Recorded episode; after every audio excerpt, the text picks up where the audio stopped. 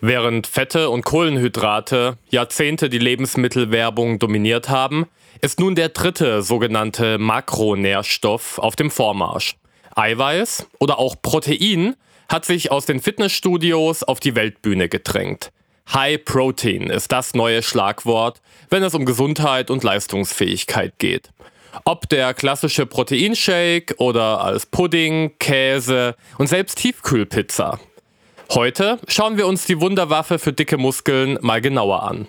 Und damit willkommen zu einer dritten Folge der Ernährungsbasics bei Artgerecht Leben, dein Podcast, um natürlich gesund und fit zu werden.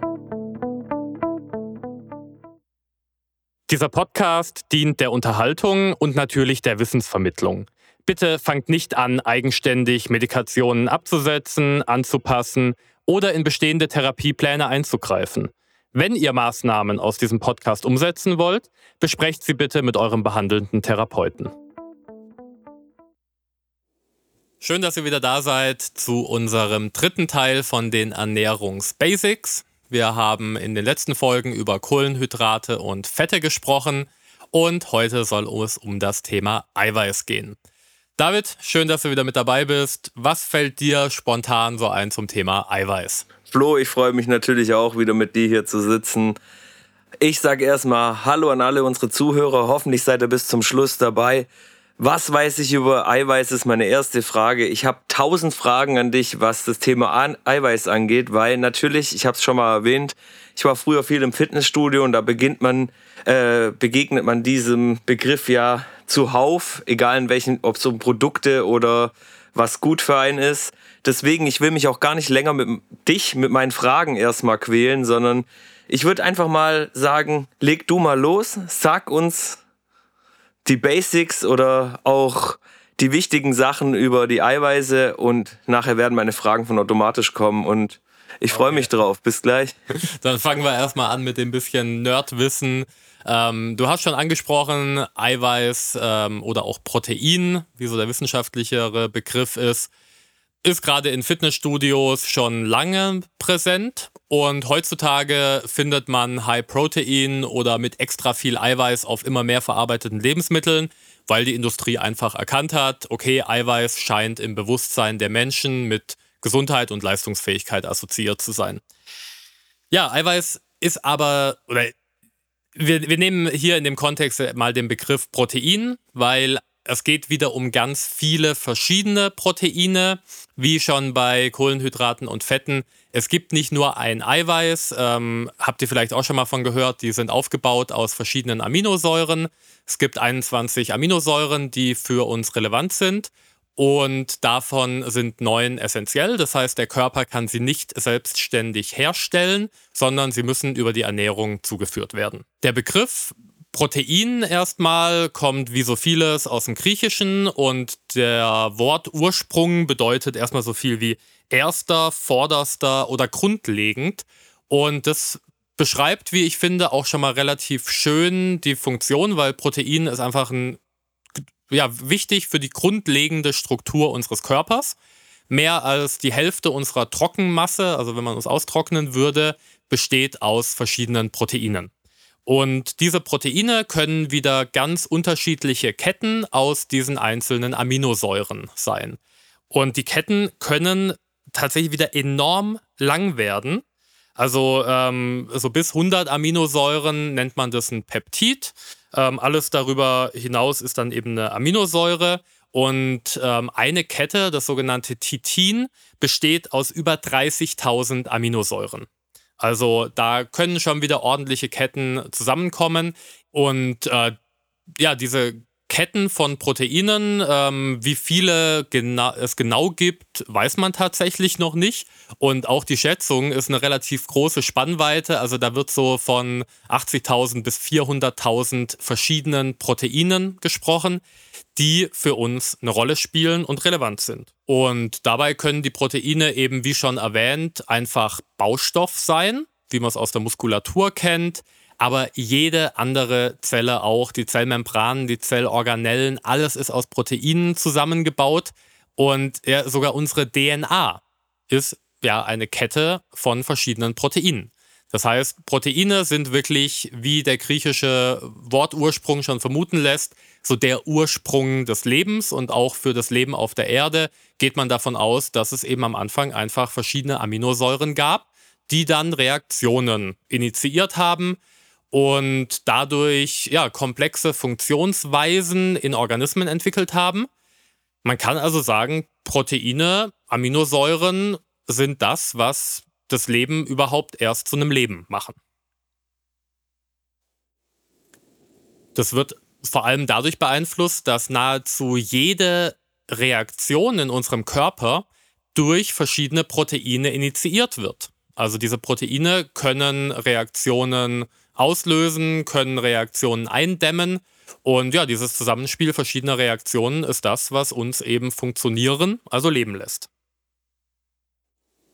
Und da kommen wir jetzt nochmal zurück zu unserer DNA. Das ist ja quasi so die Bauanleitung für unseren ganzen Körper. Das heißt, alles, woraus wir bestehen, ist irgendwo in der DNA kodiert.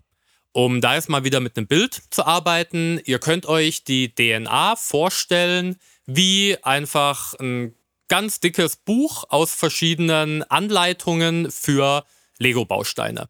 Wir haben 21 verschiedene Bausteine, unsere Aminosäuren, und haben dafür jetzt ungefähr 20.000 verschiedene Anleitungen. Jetzt, äh, wer vorhin aufgepasst hat, denkt sich jetzt vielleicht, hm, warte, der hat doch von bis zu 400.000 verschiedenen äh, Proteinen gesprochen. Wie kann das jetzt aus 21 Bausteinen zusammengesetzt werden? Ja, wie schon erwähnt, die Ketten können, unglaublich lang werden. Und jetzt ist es nicht so, dass es ähm, für jede Struktur, für alles, was wir brauchen, exakt eine Bauanleitung gibt, sondern ganz häufig müssen dann noch verschiedene Bauanleitungen miteinander kombiniert werden. Es ist also Wie beim Lego, du hast es schon gesagt. Ja, aber es ist, finde ich zumindest, unglaublich viel komplexer. Ich meine, auch beim Lego sind theoretisch äh, die Grenzen unendlich. Aber unser Körper baut ja im Idealfall nicht einfach wild irgendwas zusammen und schaut, was bei rauskommt, sondern hält sich an die Anleitungen, die in der DNA festgeschrieben sind. Wenn die dann eben ausgelesen wird. Ähm, das heißt einfach, also da finden verschiedene Prozesse in der, äh, im Zellkern statt.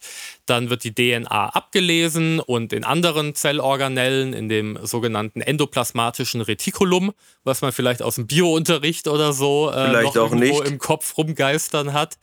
Ähm, das ist so unsere Proteinfabrik.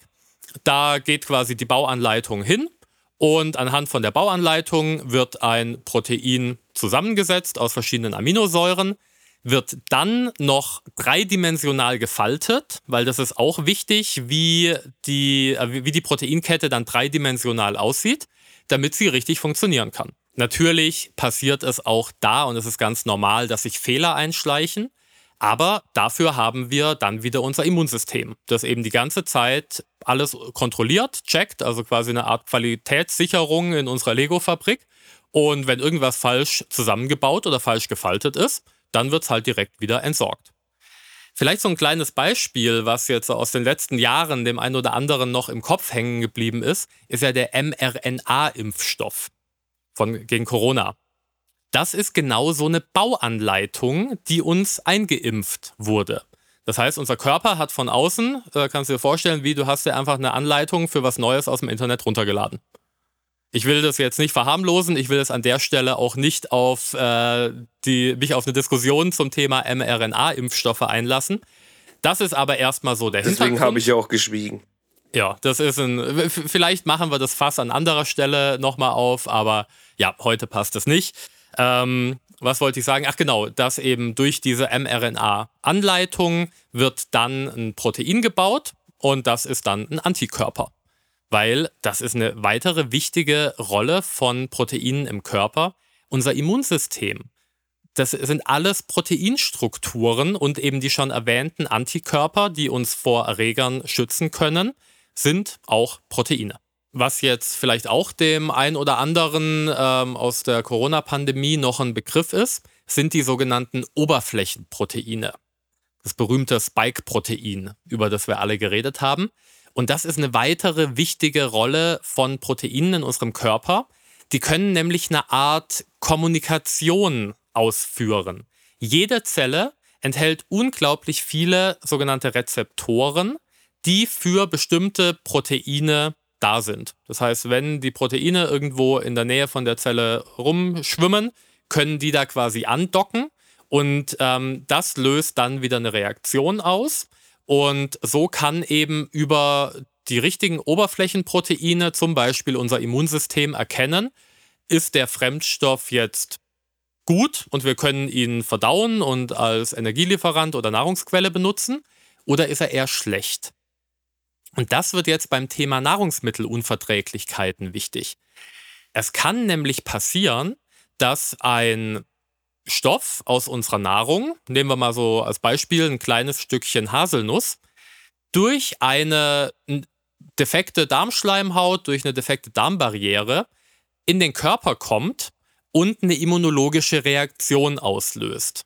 Da wollen wir beim Thema Immunsystem, auf die ich mich jetzt schon freue, auf die Folge. Ja, Mann, ich mich auch.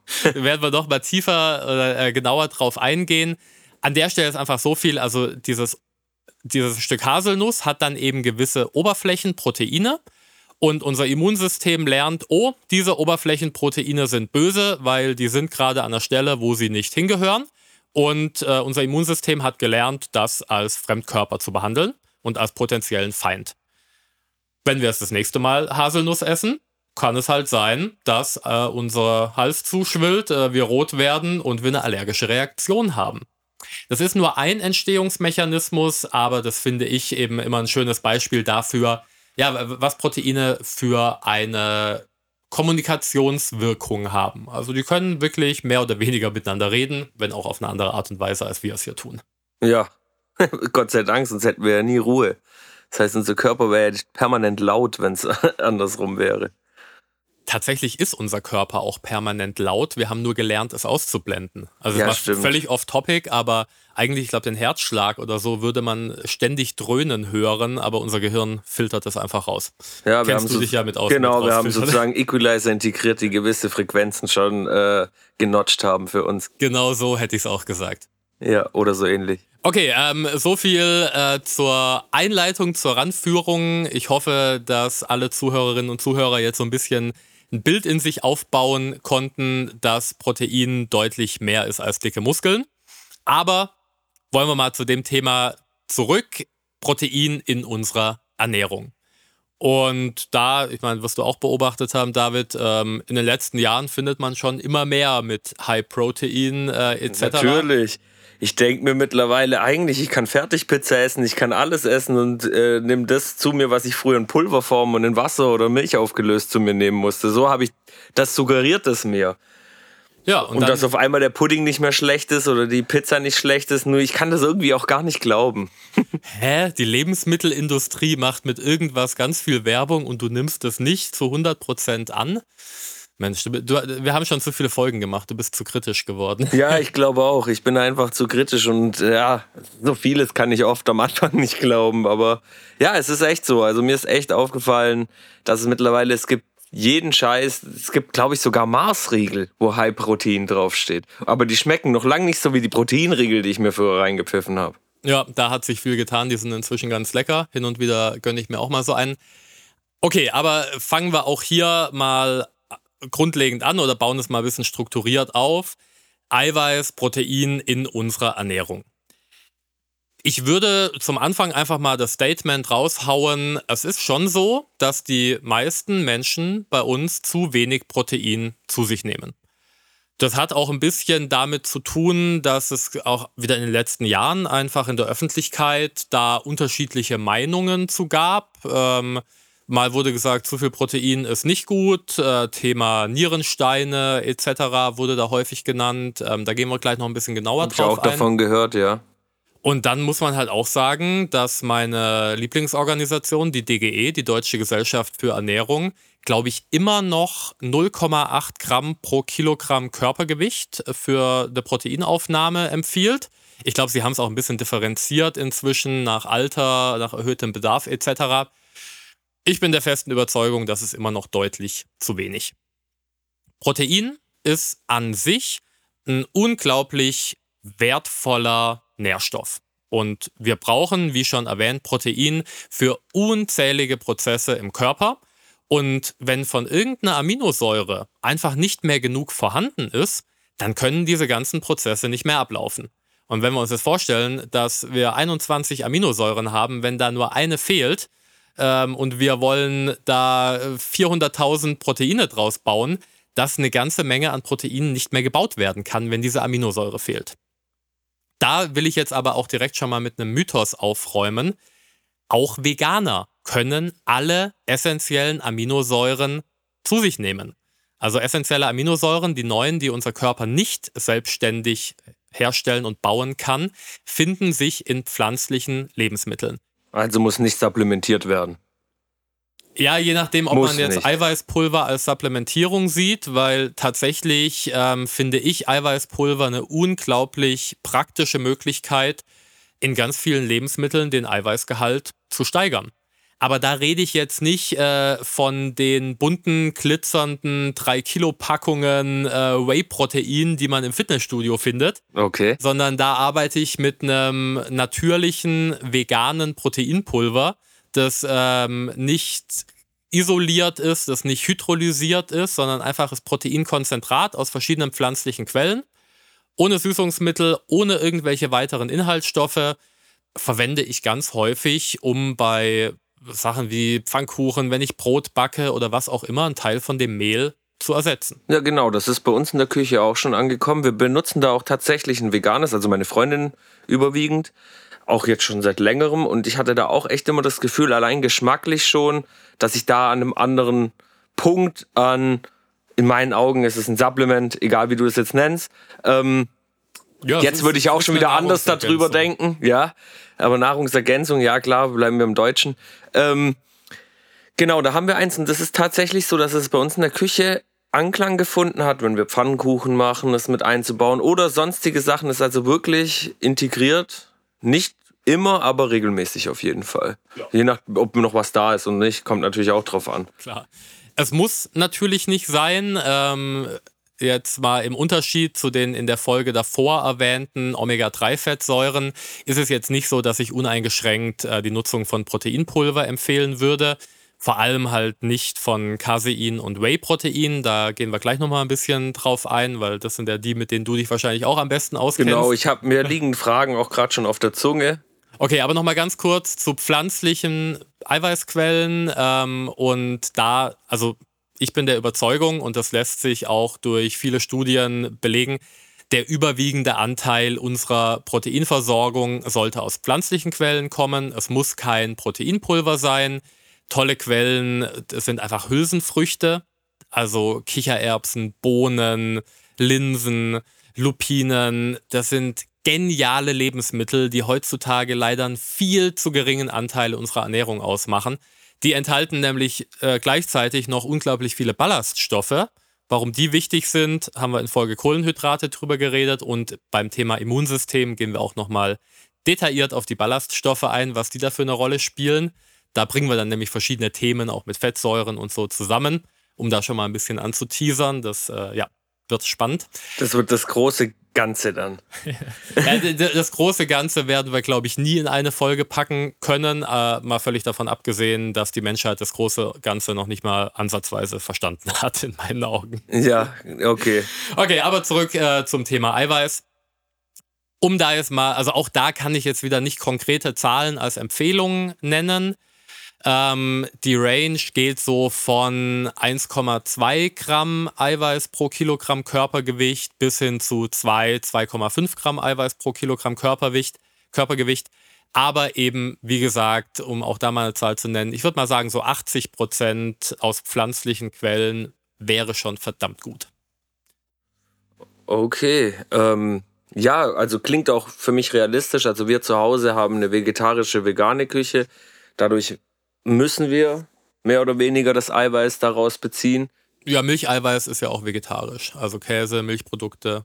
Ja, genau, aber selbst, also wir versuchen so gut wie möglich tierische Produkte zu vermeiden, da wir ja dann wieder an den Punkt kommen, ob wir das Fleisch von einer ähm, Kuh essen, sage ich jetzt mal, die einfach nicht artgerecht lebt, oder die Milch trinken, ist im Prinzip das Gleiche. Der ja, Industriepfad dahinter bleibt leider der gleiche und deswegen ja. äh, trennt man auch da dann gern. Jedes Ersatzprodukt ist nun mal leider auch nicht zu empfehlen, aber man muss ja auch nicht immer unbedingt alles ersetzen.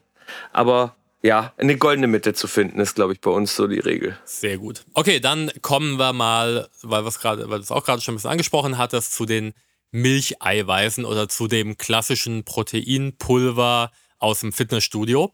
Und da würde mich jetzt einfach mal so dein, ich sag's jetzt mal so ein bisschen äh, lapidar, Pumperwissen zum Thema Eiweiß interessieren. Wie redet man da so im Fitnessstudio drüber?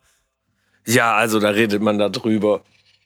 Wo beginnt's? Also ich glaube, ähm, prinzipiell, du bist zwei Tage im Fitness, kommt der Erste und sagst, was nimmst du vom Protein, äh, was trinkst du da? Oder dir wird an der Kasse vom Fitnessstudio eben schon der erste Proteinshake nach deinem ersten Probetraining angedreht oder nicht mal angedreht, angeboten. Wird empfohlen. Genau, empfohlen. Haben wir auch immer so gemacht. Genau, ist auch ganz cool. Und ich muss auch nach wie vor sagen, das hat jetzt überhaupt nichts damit zu tun, aber ich habe lieber immer den Eiweißshake im Fitnessstudio aus dem Glas getrunken. Es war auch fürs Gesellschaftliche einfach nochmal ein cooles Ding, wie jetzt mir einfach nur zu Hause in meinem Shaker. Aber das hat natürlich auch äh, einen großen Part meines Sporttreibens äh, widerlegt. Also, dass ich eben dann doch den Shaker morgens mit zur Arbeit genommen habe. Um jetzt auch anzuschließen ist, ich habe Eiweiß, ähm, hab Eiweiß in der Form konsumiert von Whey und Casein, die du auch schon angesprochen hast. Für mich war es so, ich habe mir morgens als Mahlzeit Zusatz oder vor meiner, lang vor meiner ersten Mahlzeit habe ich mir morgens mein Whey-Protein gemacht. Ich habe es immer mit Wasser gemacht. Für mich war Milch, das war lang vor der vegetarischen Sache, war für mich Milch aber keine Option, weil das erstens, ich, ich habe keine Laktoseintoleranz, aber Milch ist einfach noch nie so mein Favorite gewesen. Im Kaba mag ich's, aber oder in den Kelloggs, aber dann hört's auch schon auf. Also so, um das jetzt so pur zu trinken und habe das relativ früh mit Wasser angefangen zu machen. Ja, hab's morgens getrunken. Dann gab's gewisse Drinks, die einem auch vor dem Training vielleicht noch empfohlen wurde. Das gab's dann Muster. auch. Genau, und aber die auch jetzt nicht diese Koffeinbooster oder so, sondern wirklich auch Proteinbooster, die einem da empfohlen wurden.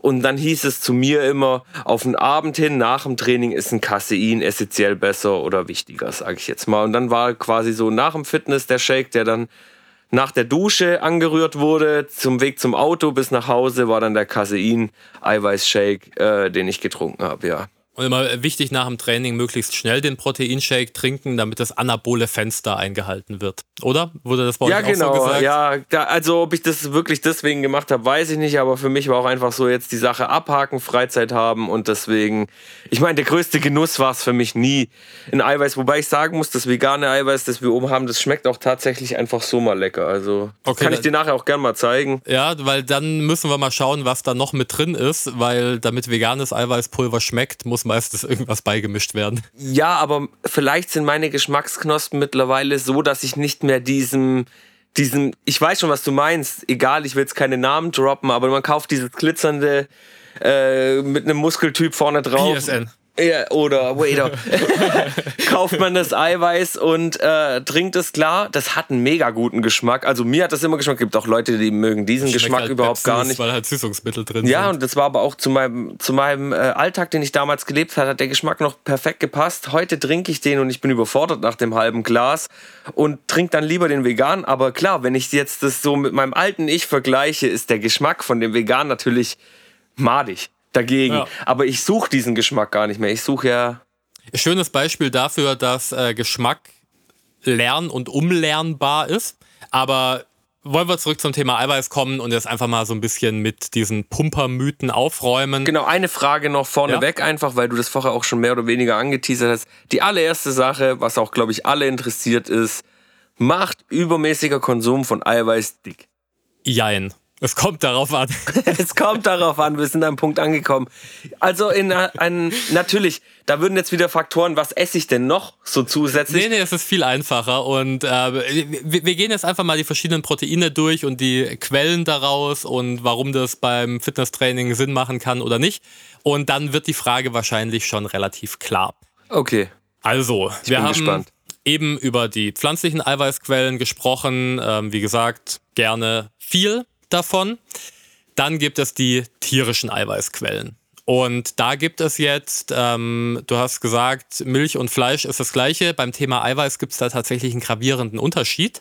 weil mit ein Grund, warum zu viel Eiweiß ja auch in, zu Recht in der Kritik steht, da geht's, also ist dann, wenn man sich auf das Eiweiß aus Fleisch konzentriert.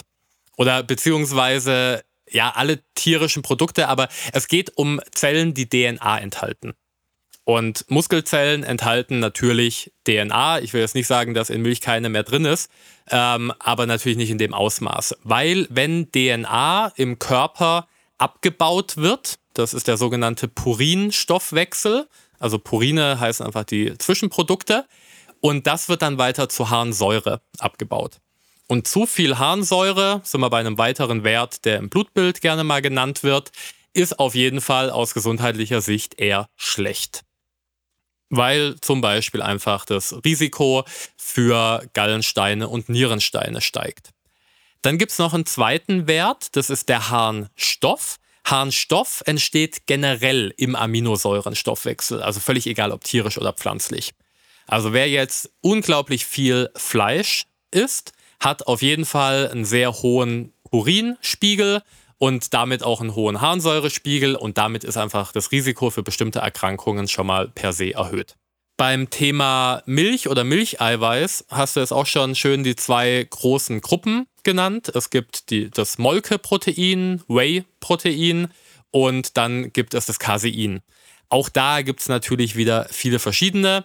Ähm, das Molke-Protein, das geht relativ schnell in die Proteinsynthese. Das heißt zum Beispiel, wenn man jetzt nach dem Training einen Proteinshake trinken will, dann würde ich immer zu einem Whey-Protein raten. Das Casein, das gilt als äh, so ein bisschen länger sattmachend. Und das macht aber jedes Protein. Also da auch nochmal kurz äh, Exkurs. Sättigungsempfinden wird in einem ganz zentralen Maß über unsere Proteinzufuhr geregelt.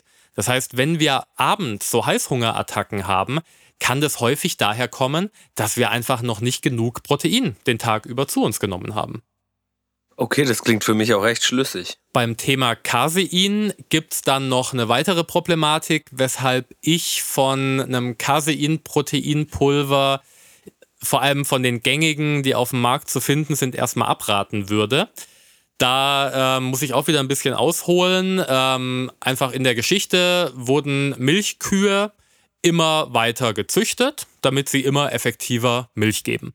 Und diese Hochzüchtung von modernen Milchkuhrassen hat dazu geführt, dass sich ähm, ja, eine genetische Variante eingeschlichen hat. Und wir haben ja schon vorhin gelernt, jedes Protein wird aufgrund der Bauanleitung in der DNA produziert und gefaltet. Und auf jeden Fall hat diese Mutation in der DNA dazu geführt, dass ein bisschen andere Caseinstruktur entstanden ist, das sogenannte A1-Casein. Und dieses Casein steht im Verdacht, Entzündungsreaktionen im Körper auszulösen und zu beschleunigen. Ziegenmilch, Schafsmilch oder ähm, die Milch von alten Viehrassen, wie sie vor allem hier bei uns im Alpenraum auch noch mehr zu finden sind, also das Braunvieh, die enthalten das A2-Casein. Und das ist quasi die alte bessere Form, weil die einfach nicht so Probleme im Körper auslöst.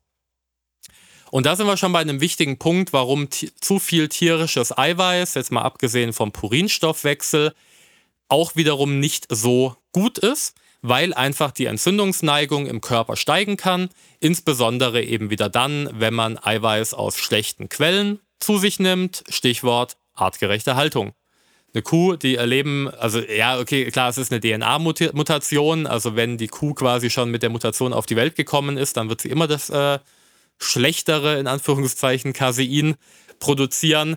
Ähm, aber ja, die Milchkuhrassen, die äh, hier bei uns auf den Weiden stehen, sind eben im Normalfall oder häufig noch alte Rassen. Und das vielleicht so als Praxistipp für dich. Ähm, hier von einem Bauer aus der Region oder so, eine hochwertige Milch, ist ein ganz anderes Lebensmittel als diese weiße Plörre, die im Supermarkt zu finden ist. Ist dann zu empfehlen, ähm, zum Bauer zum Beispiel direkt zu gehen und die Milch frisch zu kaufen? Jein, es kommt darauf an. Ähm, ich will jetzt nicht über den gleichen Satz sagen. Ähm, also du redest von Rohmilch. Ja. Rohmilch ist weder pasteurisiert noch homogenisiert. Pasteurisierung bedeutet einfach Erhitzung, dass bestimmte Keime abgetötet werden. Das ist grundsätzlich schon sinnvoll, aber man muss ja sagen, also wenn man eine hochwertige Rohmilch hat und die erhitzt, gehen auch andere Stoffe, die eher förderlich sind, in einem gewissen Maß verloren. Okay. Du, äh, es gibt aber inzwischen, ähm, also wer da, ich sage jetzt mal, was die Keimbelastung auf, äh, angeht, auf Nummer sicher gehen möchte, es gibt inzwischen auch in den Supermärkten zwar pasteurisierte, aber nicht homogenisierte und nicht ultra hoch erhitzte Milch. Das passt jetzt eigentlich äh, eher in das Thema Fette, weil Homogenisierung bedeutet, dass die Fetttröpfchen klein geschossen werden. Ähm, damit gehen auch Enzyme und Vitamine in den Fetttröpfchen verloren und ja, einfach gesagt, die Milch wird zu einem schlechteren Lebensmittel durch okay. die Homogenisierung. Aber halt leichter zu verarbeiten und deshalb gut für die Industrie. Aber zurück zum Thema Eiweiß. Generell ist bei Milcheiweiß auch noch zu bedenken, dass viele Menschen mit einer Unverträglichkeit auf Milcheiweiß reagieren. Also ganz häufig äh, das Magenkrummeln oder Pupsen nach dem Latte Macchiato muss nicht von einer Laktoseintoleranz kommen, also dem Milchzucker, sondern kann auch durch eine Milcheiweißunverträglichkeit ausgelöst werden. Und das ist äh, dann, wie wir es vorhin schon äh, mal besprochen hatten, wenn unsere Darmschleimhaut eh schon geschädigt ist und dann so ein Milcheiweiß, das einfach noch nicht komplett von Enzymen zerschnippelt wurde, diese Barriere passiert, dann kann es wieder als Fremdkörper anerkannt werden und dann lernt unser Immunsystem, oh, dieses Milcheiweiß ist böse und wird beim nächsten Mal halt eine Reaktion einleiten, dass das leichter oder schneller den Körper wieder verlässt. Und wenn im Darm irgendwas schnell den Körper verlassen soll, dann haben wir halt Durchfall. Und das ist das Symptom, was viele von Milchkonsum kennen. Ja, also ich muss mich zu diesen Leuten zählen und ich habe immer gedacht, das wäre eine Vorstufe von Laktoseintoleranz oder so, weil direkt Laktoseintoleranz habe ich nicht. Aber ich kenne in gewissen Fällen, in gewissen Kombinationen genau dieses Problem. Könnte eine Rolle spielen, aber auch da, man darf jetzt natürlich nicht so einfach äh, von ein paar Beobachtungen eine endgültige Diagnose stellen. Richtig. Jetzt gibt es beim Thema Milcheiweiß, gerade bei dem Casein, noch einen weiteren Aspekt, ähm, der zu bedenken ist, den ich jetzt einfach mal so als Faktum in den Raum stellen möchte. Und zwar beim Abbau von Casein entstehen sogenannte Casomorphine. Und Morphin äh, ist dem einen oder anderen vielleicht ein Begriff, äh, hat irgendwas mit Drogen zu tun. Ähm, ja, kann man auch so sagen. Also es ist ein körpereigenes äh, Opioid, also ein Beruhigungsmittel das abhängig macht. Und auch wenn es jetzt ein bisschen komisch klingt, man kann von Milchprodukten abhängig werden, weil wenn man einfach über einen, länger, über einen langen Zeitraum sehr viel davon konsumiert, entstehen halt viele von diesen Kasomorphinen, die dann im Gehirn erstmal ein Glücksgefühl auslösen, aber dadurch halt auch abhängig machen. Oh shit. Oh shit, was soll ich da noch sagen? Ja, unser ja. Körper äh, kann sich halt viele Drogen selber herstellen, wenn er die entsprechenden Baustoffe dafür bekommt. Kleines Breaking Bad Inside. Ja. ja, aber deshalb kann äh, so ein Stück Käse natürlich auch ziemlich glücklich machen.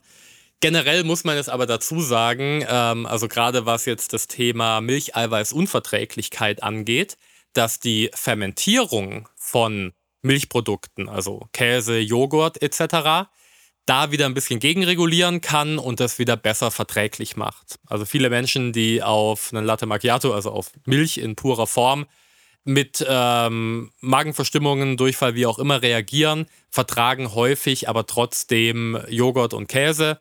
Kann auch wieder an der Laktose hängen. Auch die Laktose wird bei der Fermentation abgebaut. Aber ja, das ist einfach noch so ein weiterer Punkt, den man in dem Kontext beachten kann. Kommen wir zu den konkreten Empfehlungen. Ähm, Du hast jetzt schon vorhin die Frage in den Raum gestellt, kann man davon dick werden? Da muss man jetzt äh, einen Schritt weiter oder da würde ich jetzt mal erstmal darauf eingehen, was ist Milch? Milch ist das Produkt der Natur, um aus kleinen Lebewesen große Lebewesen zu machen. Erlebe ich gerade momentan zu Hause. Genau der Kleine wächst wahrscheinlich, also sehe ich ja selber, der wächst ordentlich. Ja, genau, der wird größer, schwerer, größer, schwerer. Der bekommt auch ein unglaublich nahrhaftes Essen jeden Tag. Und das ist beim Thema Milchkonsum einfach zu bedenken, Milch sorgt auf der einen Seite dafür, dass unser Insulinspiegel nach oben geht. Wir haben bei den Kohlenhydraten gelernt, wenn Insulin nach oben geht, geht der Fettabbau nach unten. Dann enthält Milch Wachstumshormone. Das sorgt dafür, dass wir wachsen. Wenn wir jetzt unglaublich hart trainiert haben und dicke Muskeln haben wollen, dann ist es von Vorteil, weil dann werden in den Muskelzellen einfach Wachstumsprozesse, Zellteilungsprozesse etc. initiiert. Und äh, so Arnold Schwarzenegger und Konsorten, die haben früher nach dem Training erstmal einen Liter Rohmilch getrunken. Und da übrigens, äh, wer die Serie auf Netflix noch nicht gesehen hat, hast du sie gesehen über Noch Arnie? nicht vollständig. Finde ich richtig gut. Man kann von dem Typen halten, was man möchte aber es ist eine faszinierende Persönlichkeit. Also Natürlich, überleg mal gefeiert. die Karriere, allein das ist faszinierend. Ja. Also ohne das fertig geguckt zu haben, aber vom Bodybuilder zum Hollywood-Star zum Gouverneur, ja. also bitte. Ja. Ja. Also ähm, ihm hat die Milch nicht geschadet, aber da ist äh, so eine einfache Verbindung herzustellen, wäre natürlich auch fahrlässig. Nein, ähm, zum Muskelaufbau ist Milch auf jeden Fall von Vorteil. Da natürlich auch wieder die Empfehlung, Milch in hoher Qualität von artgerecht gehaltenen Kühen, die auf der Weide gelebt haben, enthält mehr Omega-3-Fettsäuren, enthält weniger entzündungsfördernde Stoffe und enthält vor allem weniger Antibiotikarückstände. Okay. Oder generell Medikamentenrückstände. Ich würde dich gern ganz kurz unterbrechen, einfach, weil bei vielen bestimmt gerade, hm, ich möchte das ändern, aber wie jetzt genau? Ich, ich habe keine Weiden in der Nähe. Ich wohne jetzt nicht gerade in Süddeutschland, wo das noch um die Ecke überall da ist. Wenn ich im handelsüblichen Supermarkt bin, einfach, wir kennen alle die verschiedenen Brands, die es in jeder Stadt hier in Deutschland gibt oder auch sonst wo. Was ist am Milchregal gut zu beachten, dass man einfach weiß, es muss ja nicht immer das Optimale sein, aber man hat schon mal, man greift in die richtige Richtung. Ja, also wer Milch kauft, achtet wie gesagt drauf, pasteurisiert muss sie sein, damit sie in den Supermarkt kommen darf, aber dass entweder traditionell hergestellt oder nicht homogenisiert draufsteht. Okay, ja. Dann empfehle ich ja eh immer Bioqualität und auch da nicht nur EU-Bio, sondern Bioland, Naturland, Demeter sind Label, auf die man sich meiner Meinung nach wirklich verlassen kann, was hochwertige Qualität und artgerechte Haltung angeht. Okay. Ich, ich habe gleich noch eine Frage dazu. Also es sind auch alles Labels, auf die wir achten tatsächlich. Ähm, aber trotzdem hat bei uns im Haushalt eigentlich Milch schon lange nichts mehr verloren. Also ganz selten, dass wir, eigentlich wenn Gäste da sind, haben wir normale Milch da. Gibt es einen riesen Nachteil gegenüber Pflanzenmilch? Natürlich, Pflanzenmilch kann jetzt wieder aus tausend verschiedenen Sachen hergestellt werden, aber einfach grob für die Zuhörer und für mich jetzt mal. Also wer dicke Muskeln aufbauen möchte, für den ist Milch empfehlenswert. Milch ist jetzt nicht ein Lebensmittel, wo ich sage, das ist ein fester Bestandteil von einer gesunden Ernährung. Genauso wie Milchprodukte in meinen Augen eher ein Genussmittel sind und eben auch in so einem Umfang konsumiert werden sollten. Also ich meine, ich kann da jetzt nicht für mich sprechen, weil wer mich kennt, weiß, also ich war jetzt noch nie besonders muskulös oder besonders breit. Äh, ich wollte schon immer mehr Muskeln aufbauen. Und für mich ist Milch einfach ein fester Bestandteil meiner Ernährung, weil mich das endlich dazu bringt, dass ich langsam mal Muskulatur aufbaue, natürlich auch mit dem äh, entsprechenden Training, auf das wir natürlich auch noch ausführlich eingehen werden.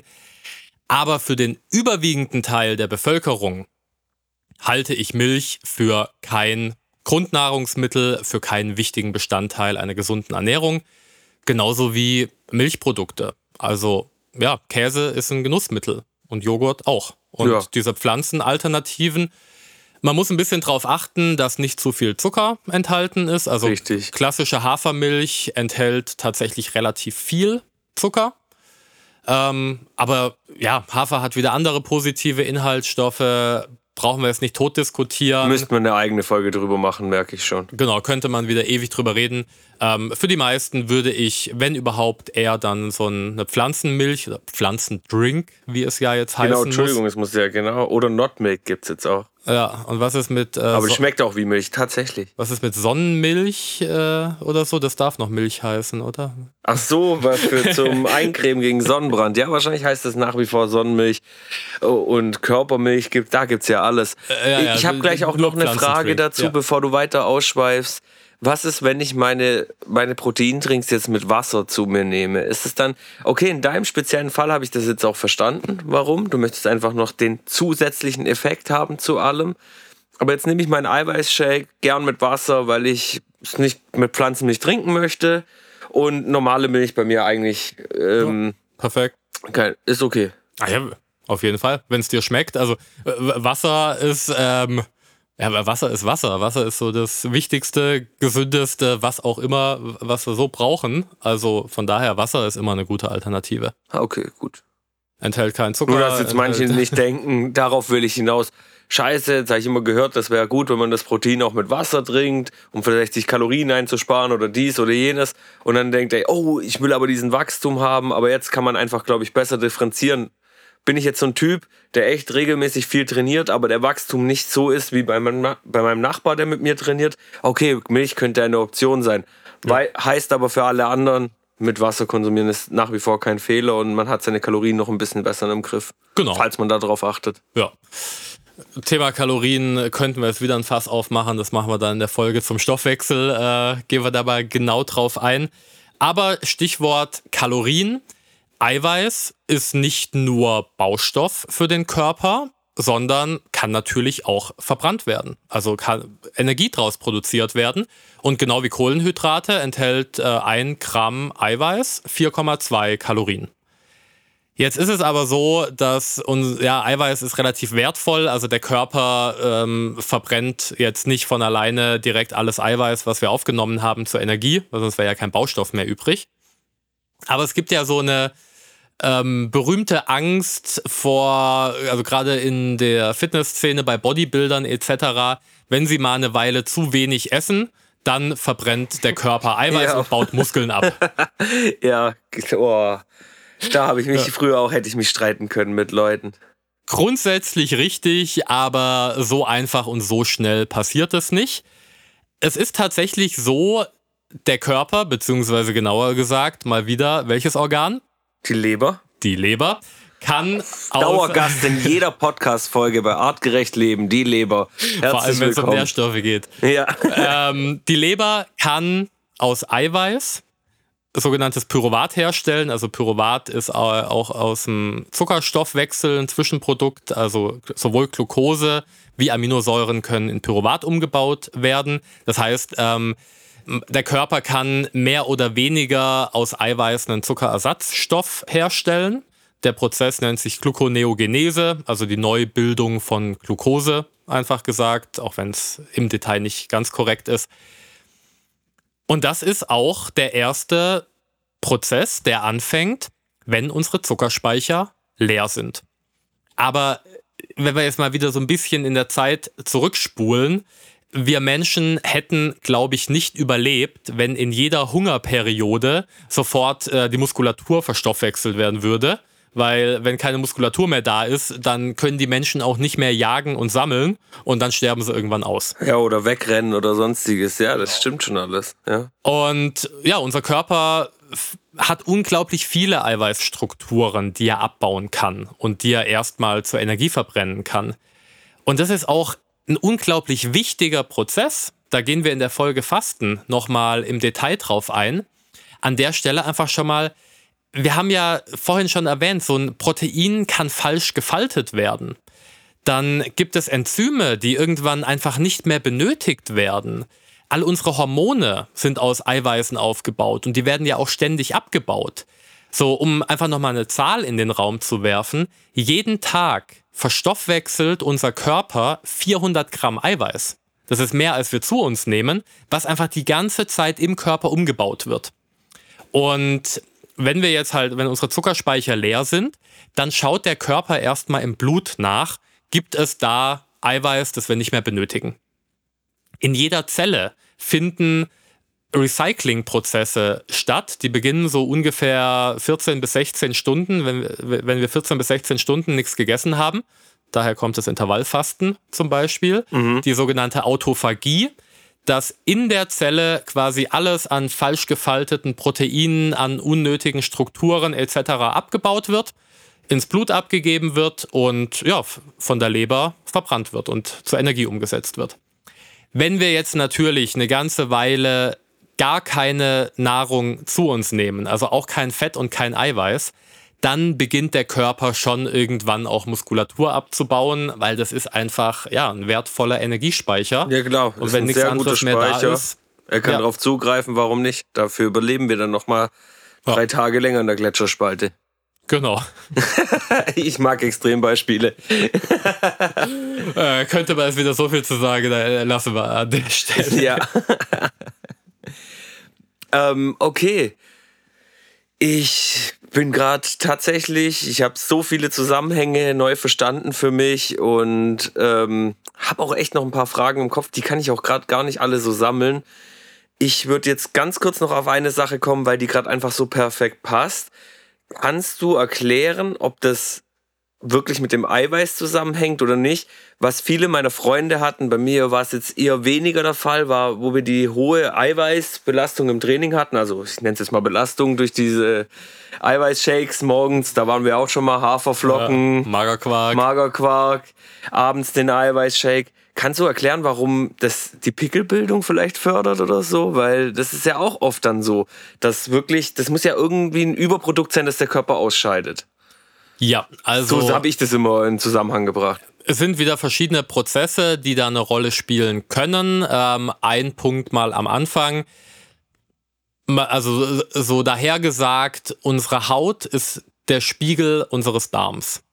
Und wenn im Darm viele Entzündungsprozesse stattfinden, einfach zum Beispiel durch billiges Milcheiweiß, das da Entzündungen auslöst. Also sind wir bei der Qualität angekommen. Genau, dann äußert sich das auf der Haut.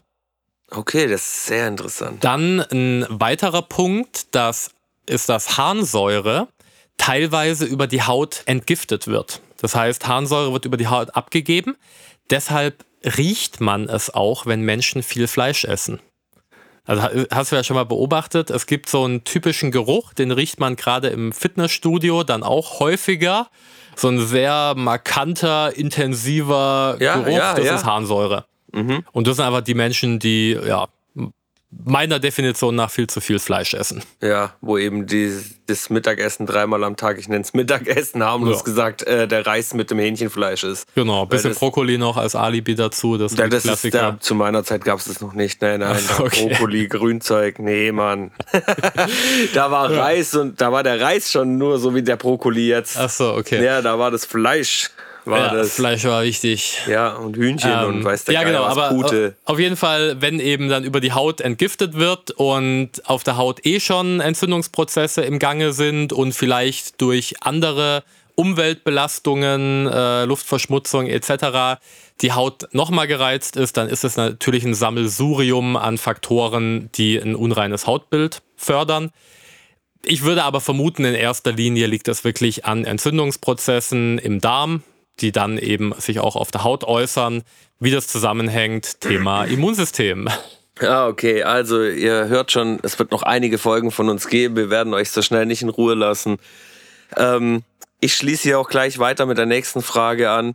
Wir ähm, Du hast mir erklärt jetzt im Verlauf dieser Folge, dass Aminosäuren Proteine sind. Von Aminosäuren habe ich im Fitness natürlich auch sehr, sehr viel gehört. Also neben meinen Eiweißchecks war es natürlich ganz, ganz wichtig, die BCAAs zu sich zu nehmen oder gewisse Aminosäuren in Einzelform.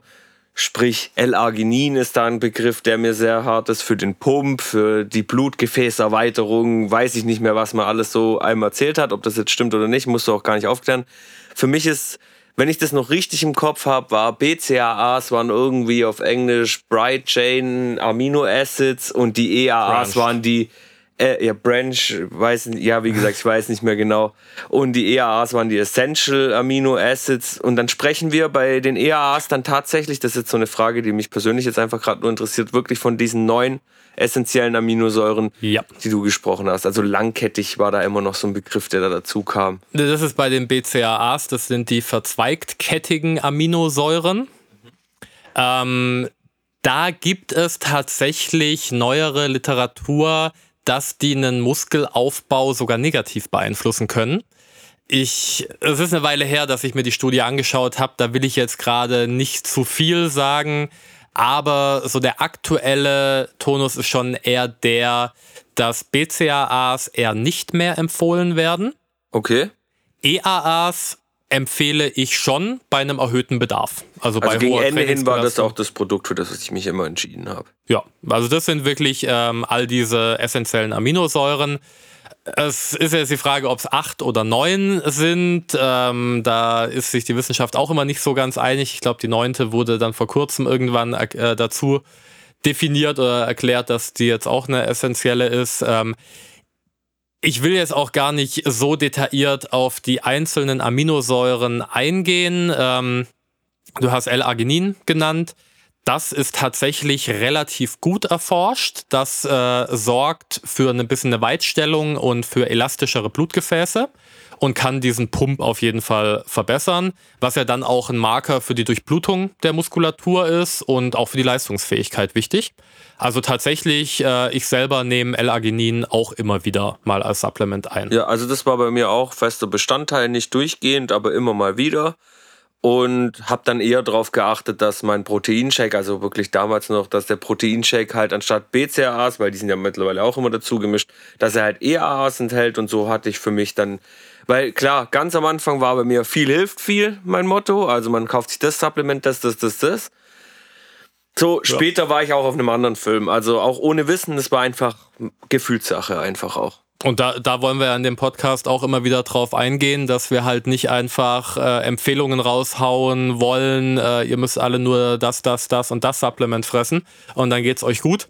Weil wenn du gut aufgepasst hast, dann ähm, weißt du ja, dass all diese Aminosäuren in Proteinquellen eh enthalten sind. Genau, und die sind im normalen Essen und man müsste Richtig. sich vielleicht nur noch geringfügig, vielleicht um ein gewisses Ziel zu erreichen, hinzufügen und gar nicht Ja. einfach Oder bei einem nehmen. erhöhten Bedarf. Genau. Das ist wieder ein Punkt. Das habe ich alles verstanden Ja. seit hier. Das hätte, also das hätte ich ein paar Jahre früher gebraucht, das Gespräch. Ah ja, aber wir, wir gehen ja hoffentlich auch bald mal wieder zusammen trainieren. Und Muss es mal wieder dann schaffen, trinken wir danach auch einen. Shake und dann sage ich dir, worauf, oder das kann ich jetzt ja auch äh, euch allen verraten, nochmal kurz, worauf ich bei einem Proteinpulver achte. Ähm, also wie gesagt, veganes wie Whey-Protein nehme ich gern. Ähm, beim Whey-Protein achte ich halt auf artgerechte Haltung, Weidefütterung, idealerweise mit einem ähm, Bio-Label und nicht zu viele Zusatzstoffe. Und da, das ist jetzt auch wieder eine Riesendiskussion. Ähm, ist jetzt das Proteinkonzentrat das Beste? Ist das Isolat das Beste oder ist das Hydrolysat das Beste? Hydrolysat noch nie gehört, Isolat tatsächlich schon gehört. Ja, es sind quasi verschiedene ähm, Reinheitsstufen. Ich sag aber auch Denaturierungsstufen. Also das Protein wird einfach immer weiter von seiner natürlichen Form oder seinem natürlichen Umfeld entfernt. Und ähm, das sind intensive chemische äh, Verarbeitungen, die da stattfinden, um so ein Isolat oder ein Hydrolysat herzustellen. Da ist dann zwar in 100 Gramm Pulver ein höherer Eiweißanteil, aber ich will jetzt mal, ohne dass ich das belegen kann, äh, die Frage in den Raum stellen, ob der Körper da wirklich so viel mehr von hat. Ob der das wirklich alles so aufnehmen kann und ob der das wirklich alles so verarbeiten kann, wenn es denaturiert ist. Meine Philosophie, Hatten wir je beim- natürlicher, desto besser. Hatten wir beim Thema Fette ja auch mit dem Öl. Könnte man ja genau auf das wieder ummünzen. Ja, beim Öl ist es aber wissenschaftlich relativ gut Ja, belegt. genau, aber nur für Beim mich Eiweiß jetzt als der Laie, der ich hier bin, einfach der Vergleich, da fällt mir direkt dieses Thema vom Öl wieder ein. Haben wir ja auch gesehen. Es ist schön und gut, dass die Lebensmittelindustrie das herstellen kann, und aber wenn es der Körper dann einfach nicht verarbeiten kann, dann ist es zwar auf dem Blatt Papier wieder ein schöner Wert, ohne jetzt, wie du selber auch sagst, das ist jetzt tatsächlich so umzumünzen. Aber ich glaube, wir finden alle ganz gute Lösungen, auch in den Rückschritten. Sind vielleicht dann auch günstiger, obwohl vielleicht auch nicht, aber ich glaube schon. Und ja, und wir haben einfach, ja, wir wissen, dass es dann klappt. Genau. Und ja, deshalb würde ich jetzt auch sagen, wir machen nochmal eine kleine Zusammenfassung. Ähm, grundsätzlich ist es so, ja, Eiweiß ist wichtig, Eiweiß ist gut, aber nur weil in irgendeinem Lebensmittel billiges Milcheiweiß, meistens dieses entzündungsfördernde Casein, reingemischt wurde, macht es äh, aus einem Schokopudding kein gesünderes Produkt. Also das ist einfach Verarsche. High Protein ist Marketing. Die Proteinaufnahme sollte so für den Otto-Normalverbraucher zwischen 1,2 1,5 Gramm pro Kilogramm Eiweiß betragen. Das könnt ihr für euch ja dann mal hochrechnen. Einen erhöhten Bedarf haben chronisch Kranke, weil einfach das Immunsystem und die Reparaturprozesse mehr Eiweiß benötigen. Sportler, also ich versuche auf 2 Gramm Eiweiß am Tag zu kommen. Ähm, Schwangere haben natürlich einen erhöhten Proteinbedarf oder auch Stillende. Okay, dann muss ich meiner Freundin auf jeden Fall auch sagen, dass sie sich wieder umschauen soll nach einem Protein. Ja, aber ja, wenn ihr das Pflanzliche habt, das ist ja gut, weil das wäre jetzt der nächste Punkt, den ich sagen wollte. Wie schon erwähnt, ein Großteil der Proteine sollten aus pflanzlichen Quellen kommen eine Supplementierung in Form von Proteinpulver kann dann halt Sinn machen, wenn man es nicht schafft, über die Ernährung genug zuzuführen, wenn man in bestimmten Diäten ist, also wenn man satt werden möchte, ohne zu viele, Kohlen, äh, ohne zu viele Kalorien zuzuführen, mhm. kann man da mit gewissen Eiweißshakes gut arbeiten. Und ähm, ja, ansonsten zusätzlich EAAs, also essentielle Aminosäuren oder einzelne Aminosäuren zuführen, machen dann Sinn, wenn man jetzt wirklich leistungsambitioniert ist. Also ich bin halt, ich war immer ein Strich in der Landschaft und habe es jetzt endlich mal geschafft, ein bisschen aufzubauen und das verdanke ich auf jeden Fall unter anderem auch einer Supplementierung. Auf jeden Fall. Ähm, dann hatte ich jetzt einen Fall, also wir hatten ja so einen heißen Sommer und viele Menschen haben dann nicht so Appetit im Sommer. Kenn ich. Und ähm, dann kann es auch dazu führen, dass man dann zu wenig Eiweiß zu sich nimmt. Da können dann so EAAs in Tablettenform durchaus auch eine sinnvolle Ergänzung sein. Mhm, okay. Ja, ansonsten haben wir, denke ich, das Wichtigste zum Thema Eiweiß gesagt. Man könnte da jetzt noch Stunden weiterreden. Wir hoffen, dass wir für euch so ein bisschen äh, Licht in den, ins Dunkel bringen konnten, was diese ganzen Eiweißmythen, äh, Eiweiß im Fitnessstudio etc. angeht. Ich weiß nicht, ob ich es klar gesagt habe, aber ja, nach dem Training kann man durchaus mal einen Eiweißshake trinken. Und auch da jetzt keine Angst, wenn es ein billiges Milchprotein ist von irgendeinem Eiweißshake-Automaten oder so. Wenn es nicht zu viel zugeführt wird, dann überwiegen in den meisten Fällen die positiven Eigenschaften. Es muss nicht direkt nach dem Training sein. Das ist ja auch immer sein. die Dauer, wenn man das natürlich zehn Jahre genau. am Stück macht, wie halt mal eine Phase, wo man sagt, jetzt ein halbes Jahr. Äh, ja, wenn man halt einfach ein bisschen aufbauen möchte. Genau. Oder die Reparatur, unterstützt, die Reparatur unterstützen möchte, wie auch immer. Sprecht es aber gerne im Detail mit jemandem ab, mit eurem Trainer, eurer Trainerin, wenn die sich damit auskennen. Leider muss man da sagen, in vielen Fitnessstudios ähm, herrscht auch beim Personal noch viel, herrschen noch viele Mythen vor, was das Thema ja, und angeht. Und da werfe ich jetzt auch ein, da ist man natürlich auch wieder an der richtigen Adresse, wenn man sich beim Flo meldet. Genau, er kennt gerne. sich im Thema Trainingsplan sehr, sehr gut aus. Die Ernährung dazu, die Supplementierung, egal in welche Richtung, das, diese Erfahrung habe ich jetzt schon gemacht. Äh, ist er die richtige Ansprechperson, Ansprechperson, wenn auf jeden Fall im Fitnessstudio oder auch einfach man sagt, ich möchte mir eine dritte Person hinzuholen, weil jetzt das nächste Level erreicht werden soll oder ich einfach, wie ihr hier durch den Podcast auch macht, Aufklärung haben möchte, um genau. zukünftig einfach alleine äh, zu wissen, was gut ist und was nicht. Gut, dann kommen wir zum Schluss. Wir hoffen, die Folge hat euch gefallen. Wenn sie euch gefallen hat, wie immer, lasst uns gerne eine Bewertung da, empfehlt uns weiter. Wenn ihr Fragen habt, kontaktiert uns am besten über Instagram und wir freuen uns auf noch viele, viele weitere Folgen. Den ersten Block mit den ersten fünf Folgen haben wir hiermit abgeschlossen.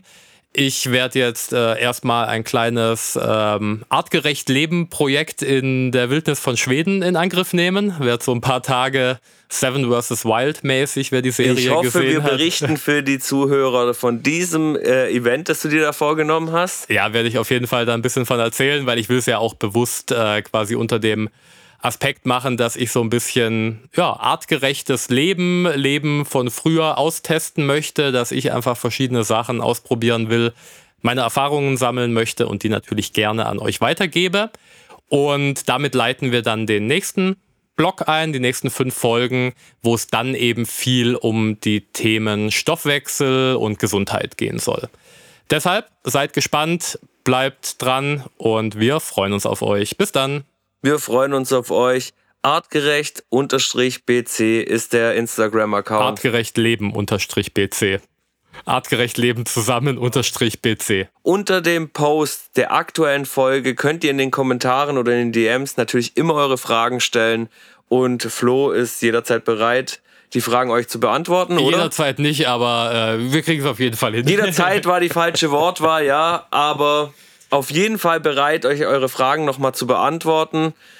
Für alles genauere, ich bin raus heute, ich habe mal wieder so viel gelernt. Ich sage zu euch allen Danke fürs Zuhören, lasst uns eine Bewertung da. Peace. Ade.